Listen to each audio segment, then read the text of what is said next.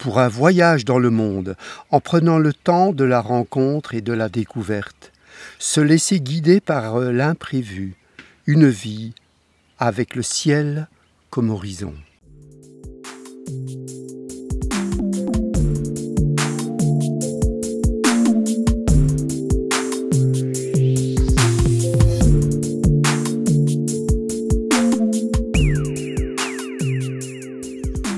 Hello, bonjour, good morning, buongiorno, guten Tag, goeiedag. Je m'appelle Daniel Begnero et nous voici déjà au deuxième numéro de podcast Voyage et Spiritualité. Dans le premier numéro, je vous avais euh, parlé du début de notre voyage en Namibie, au Lesotho et en Afrique du Sud. Nous étions à Namib Grens et voici le sommaire. Nous débuterons avec euh, la description du voyage, de la suite de notre voyage, qui sera parsemée d'ici, de là, de quelques reportages que j'ai euh, enregistrés sur le terrain. Donc ce sera une forme de direct. Et en deuxième partie, je vous donnerai des petits trucs et astuces du, euh, de voyager avec un véhicule 4x4 et une tente sur le toit. Et enfin, nous terminerons par un petit moment de poésie. Je vous avais laissé à Namib Grens. Et euh, ensuite, nous avons pris euh, la route pour un, un, endroit vraiment très particulier qui est Soslusveil. C'est un parc national et sa particularité, ce sont euh, d'immenses dunes jaunes, oranges, parfois même légèrement verdâtres, qui se colorent encore différemment au euh, coucher du soleil. Ces dunes sont les plus hautes d'Afrique et parmi les plus hautes au monde, et elles bordent à quelques kilomètres l'Atlantique Sud. Comme je vous disais, c'est un parc national et évidemment pas mal de voyageurs veulent euh, aller dans cet endroit euh, magique.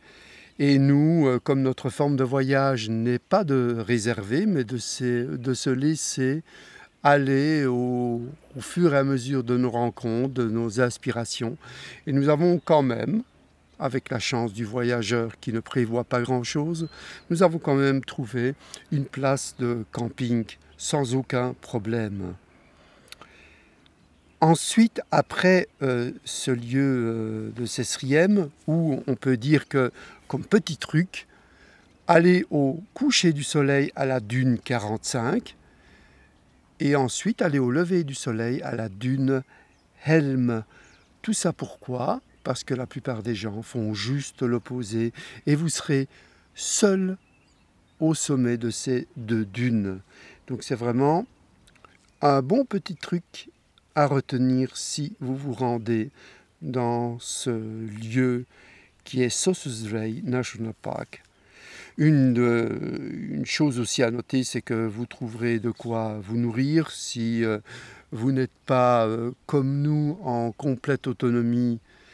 Et euh, vous trouverez aussi de l'essence à cet endroit. Et juste avant, stopper un petit peu à Solitaire, où vous pourrez euh, déguster de très bons gâteaux aux pommes.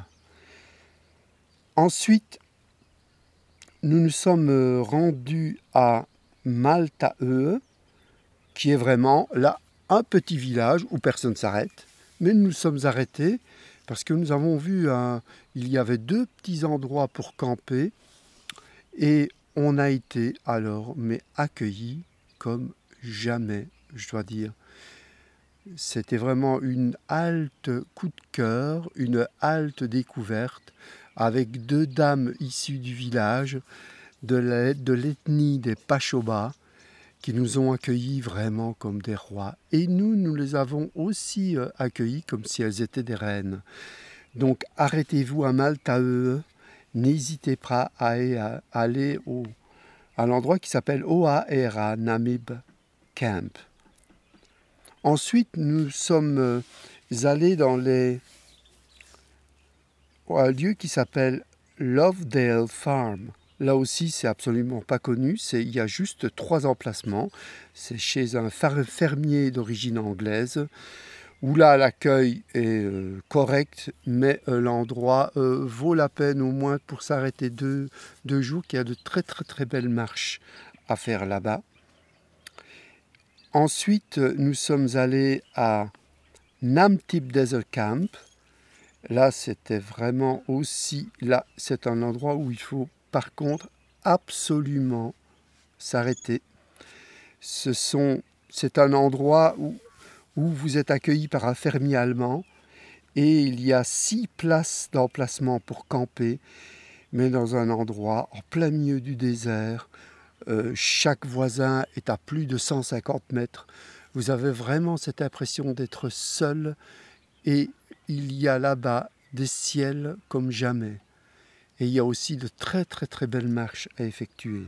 Donc une très très belle, un très très bel arrêt aussi.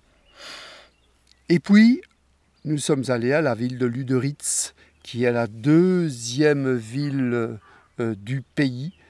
Et c'est le lieu où on a découvert les, diamants. Monsieur Luderitz, en petit résumé, est un monsieur allemand qui est arrivé dans les années 1880. C'est un monsieur qui cherchait de nouvelles voies euh, commerciales euh, à travers l'Afrique du Sud. Et donc il s'est arrêté euh, non loin de Luderitz. C'est un lieu qui s'appelle Haus, d'ailleurs, c'est là-bas aussi où on a logé. Ça s'appelle Haus Klein Vista. Et là, vous aurez trois petits reportages qui viendront tout à l'heure.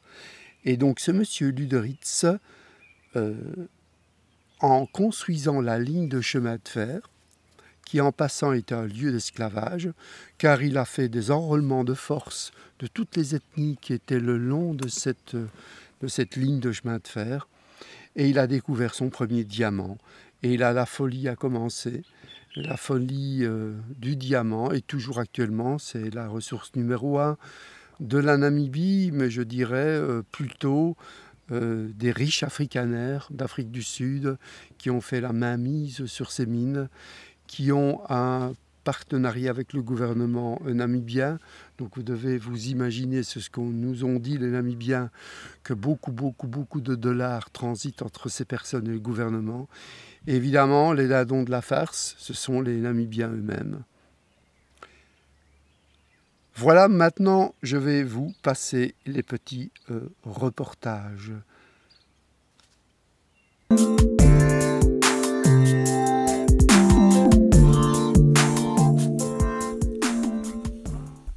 Marchons depuis euh, plus ou moins deux heures et nous logeons aujourd'hui au House Vista Camp.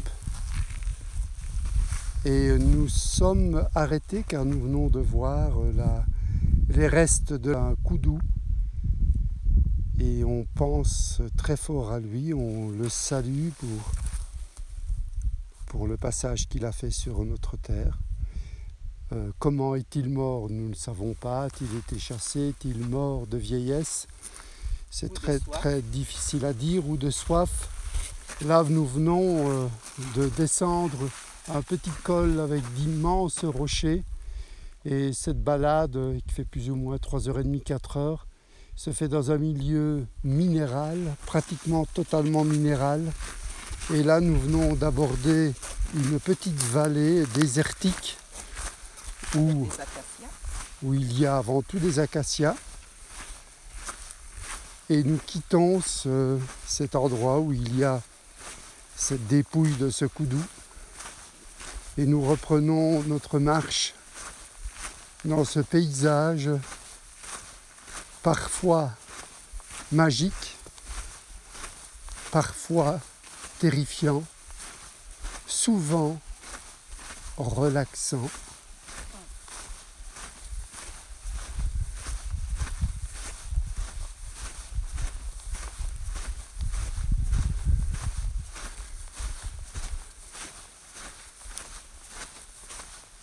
En tout cas, durant, durant la marche, nous baignons vraiment dans, l'environnement du désert.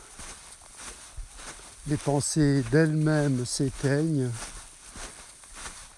et nous essayons en tout cas, mon épouse Nicole et moi, de nous fondre le plus possible dans le paysage et de nous rendre compte qu'en fait nous sommes aussi le paysage, que nous ne le, dominons pas, que nous ne le subissons pas, nous sommes juste une partie de celui-ci, car ne sommes-nous pas en, interdépendance pardon, avec tous les phénomènes qui nous entourent. Ah, nous reprenons notre marche et à bientôt sur les chemins de Namibie.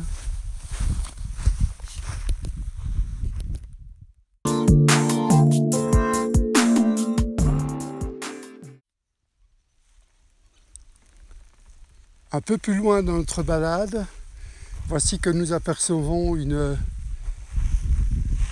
vieille, vieille Citroën des années 40, euh, 35. Et pourquoi cette, euh, cette voiture ancienne est ici, dans un lieu euh, tout à fait anachronique, au milieu du désert du Namib.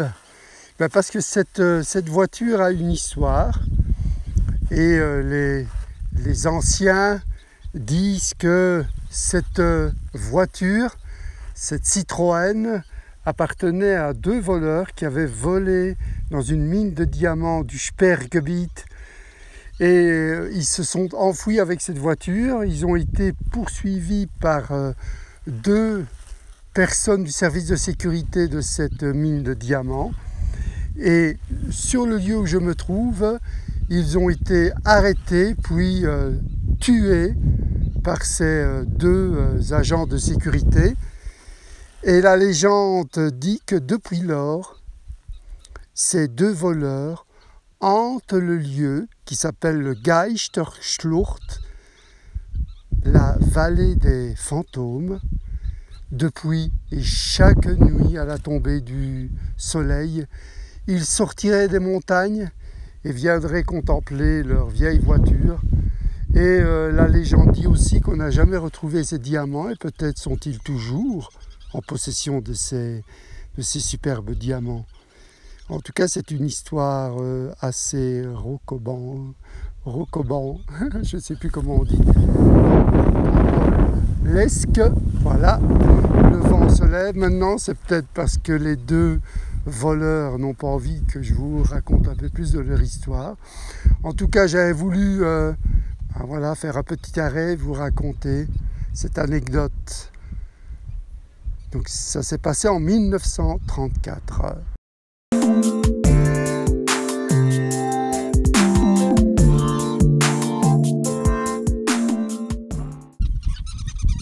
Autre petit arrêt dans notre randonnée. Et là, vous voyez que j'ai des petits copains Ce sont, en anglais, on appelle ça des weaver birds. Ce sont des, petits oiseaux, grands un peu comme nos moineaux, qu'on ne voit plus très souvent chez nous malheureusement, et qui construisent mais des nids géants sur des acacias. Mais ce nid que je contemple fait peut-être 2 mètres de haut sur 4 mètres de large. Et ce sont des colonies de 100, 200 petits oiseaux qui construisent cela. Puis ils nichent dans ces petits trous. Vous les entendez? Ils sont superbes. D'ailleurs, dans notre campement de House Vista Camp, euh, ils sont en train de construire ce nid et nous campons juste en dessous.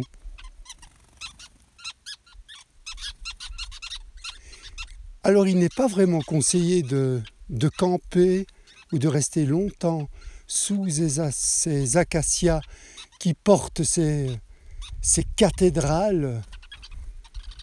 C'est une véritable cathédrale, c'est vraiment un chef-d'œuvre, car ici aussi vivent des cobras qui se glissent dans ces petits trous de, ces nids géants pour se nourrir de ces petits oiseaux.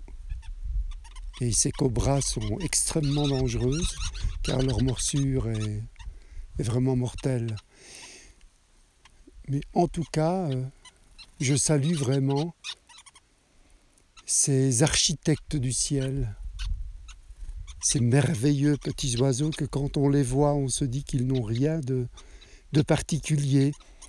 Mais tous ensemble, ils ont construit cette merveille de la nature.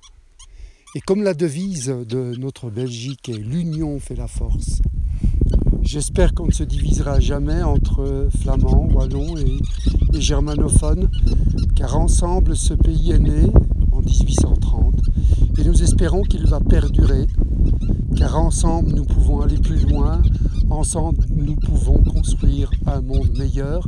Et c'est peut-être l'enseignement de ces weavers birds, ces petits oiseaux qui pèsent peut-être une dizaine de grammes. Et euh, c'est peut-être l'enseignement qu'ils nous laissent. En tout cas, je quitte ces architectes du ciel, ces architectes des arbres. Nous quittons cet acacia et ce merveilleux désert et nous continuons notre randonnée. Il doit nous rester maintenant une petite heure de marche.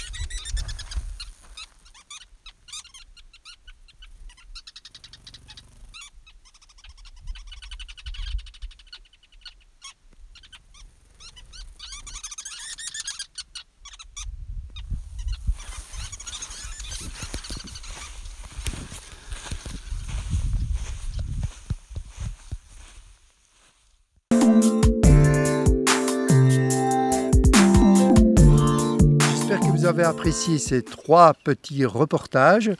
Et maintenant, euh, nous allons faire la séquence trucs et astuces. Alors, je vais commencer par cette première édition de trucs et astuces pour vous parler de la location de ces véhicules. Je vous avais dit dans le premier podcast que nous avions euh, loué un Toyota Hilux avec une double cabine et à l'arrière, euh, il, se trouve, euh, ils ont fait comme un genre de petit coffrage où vous pouvez mettre toutes vos denrées, euh, vos bagages. Se trouve là aussi cuillère, fourchette. il se trouve là-bas aussi derrière toute, la, toute la panoplie en cas de, de, crevaison. Il y a une trousse à outils. Il y a un manomètre à pression pour euh, dégonfler, regonfler les, pneus. Nous avons décidé cette année de louer euh, chez une compagnie qui est, euh, qui est dirigée par un Namibien et un Africain du Sud, ce qui est une obligation d'ailleurs en Namibie. Et c'est la société Bouchelor L'année passée, nous avons fait précisément un voyage en Namibie où nous avions visité tout le nord aussi le Botswana et le Zimbabwe. Nous avions loué notre véhicule chez Brits. Et je dois dire que ces deux compagnies, nous connaissons très bien. On peut, ne peut pas vous parler des autres, car il serait malvenu de donner une opinion alors qu'on ne l'a pas du tout expérimenté. En tout cas, Brits, qui est une très très grosse compagnie qui louent des véhicules à la fois en Namibie, euh, aussi en Afrique du Sud, en Australie, en Nouvelle-Zélande. C'est vraiment une compagnie qui a pignon sur rue. Vous pouvez leur faire complètement confiance. La seule chose, c'est quand vous établissez le, le contrat par Internet, on vous demande si vous avez des demandes particulières. Et là, il faut vraiment insister pour avoir de réels pneus tout-terrain 4x4 avec de gros dessins et en état neuf.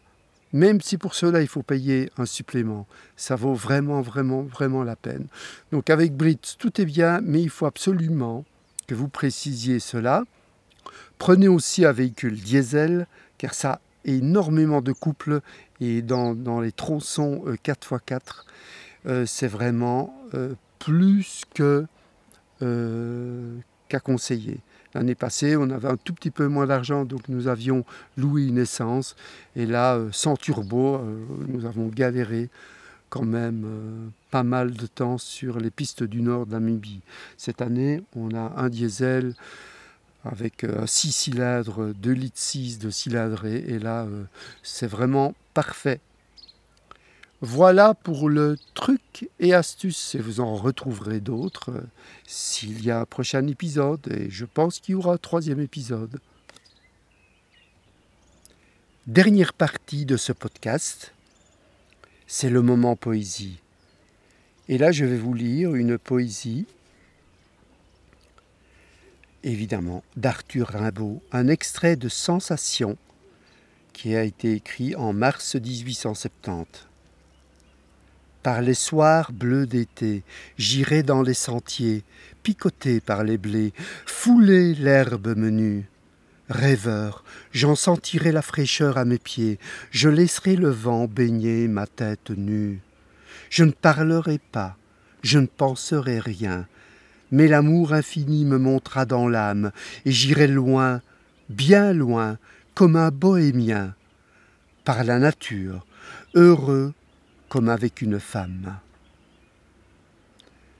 Je vous remercie pour votre écoute et je vous fixe un nouveau rendez-vous pour une dernière ou peut-être avant-dernière partie. Ciao ciao, buonasera, bonsoir et n'oubliez pas d'être rock and roll.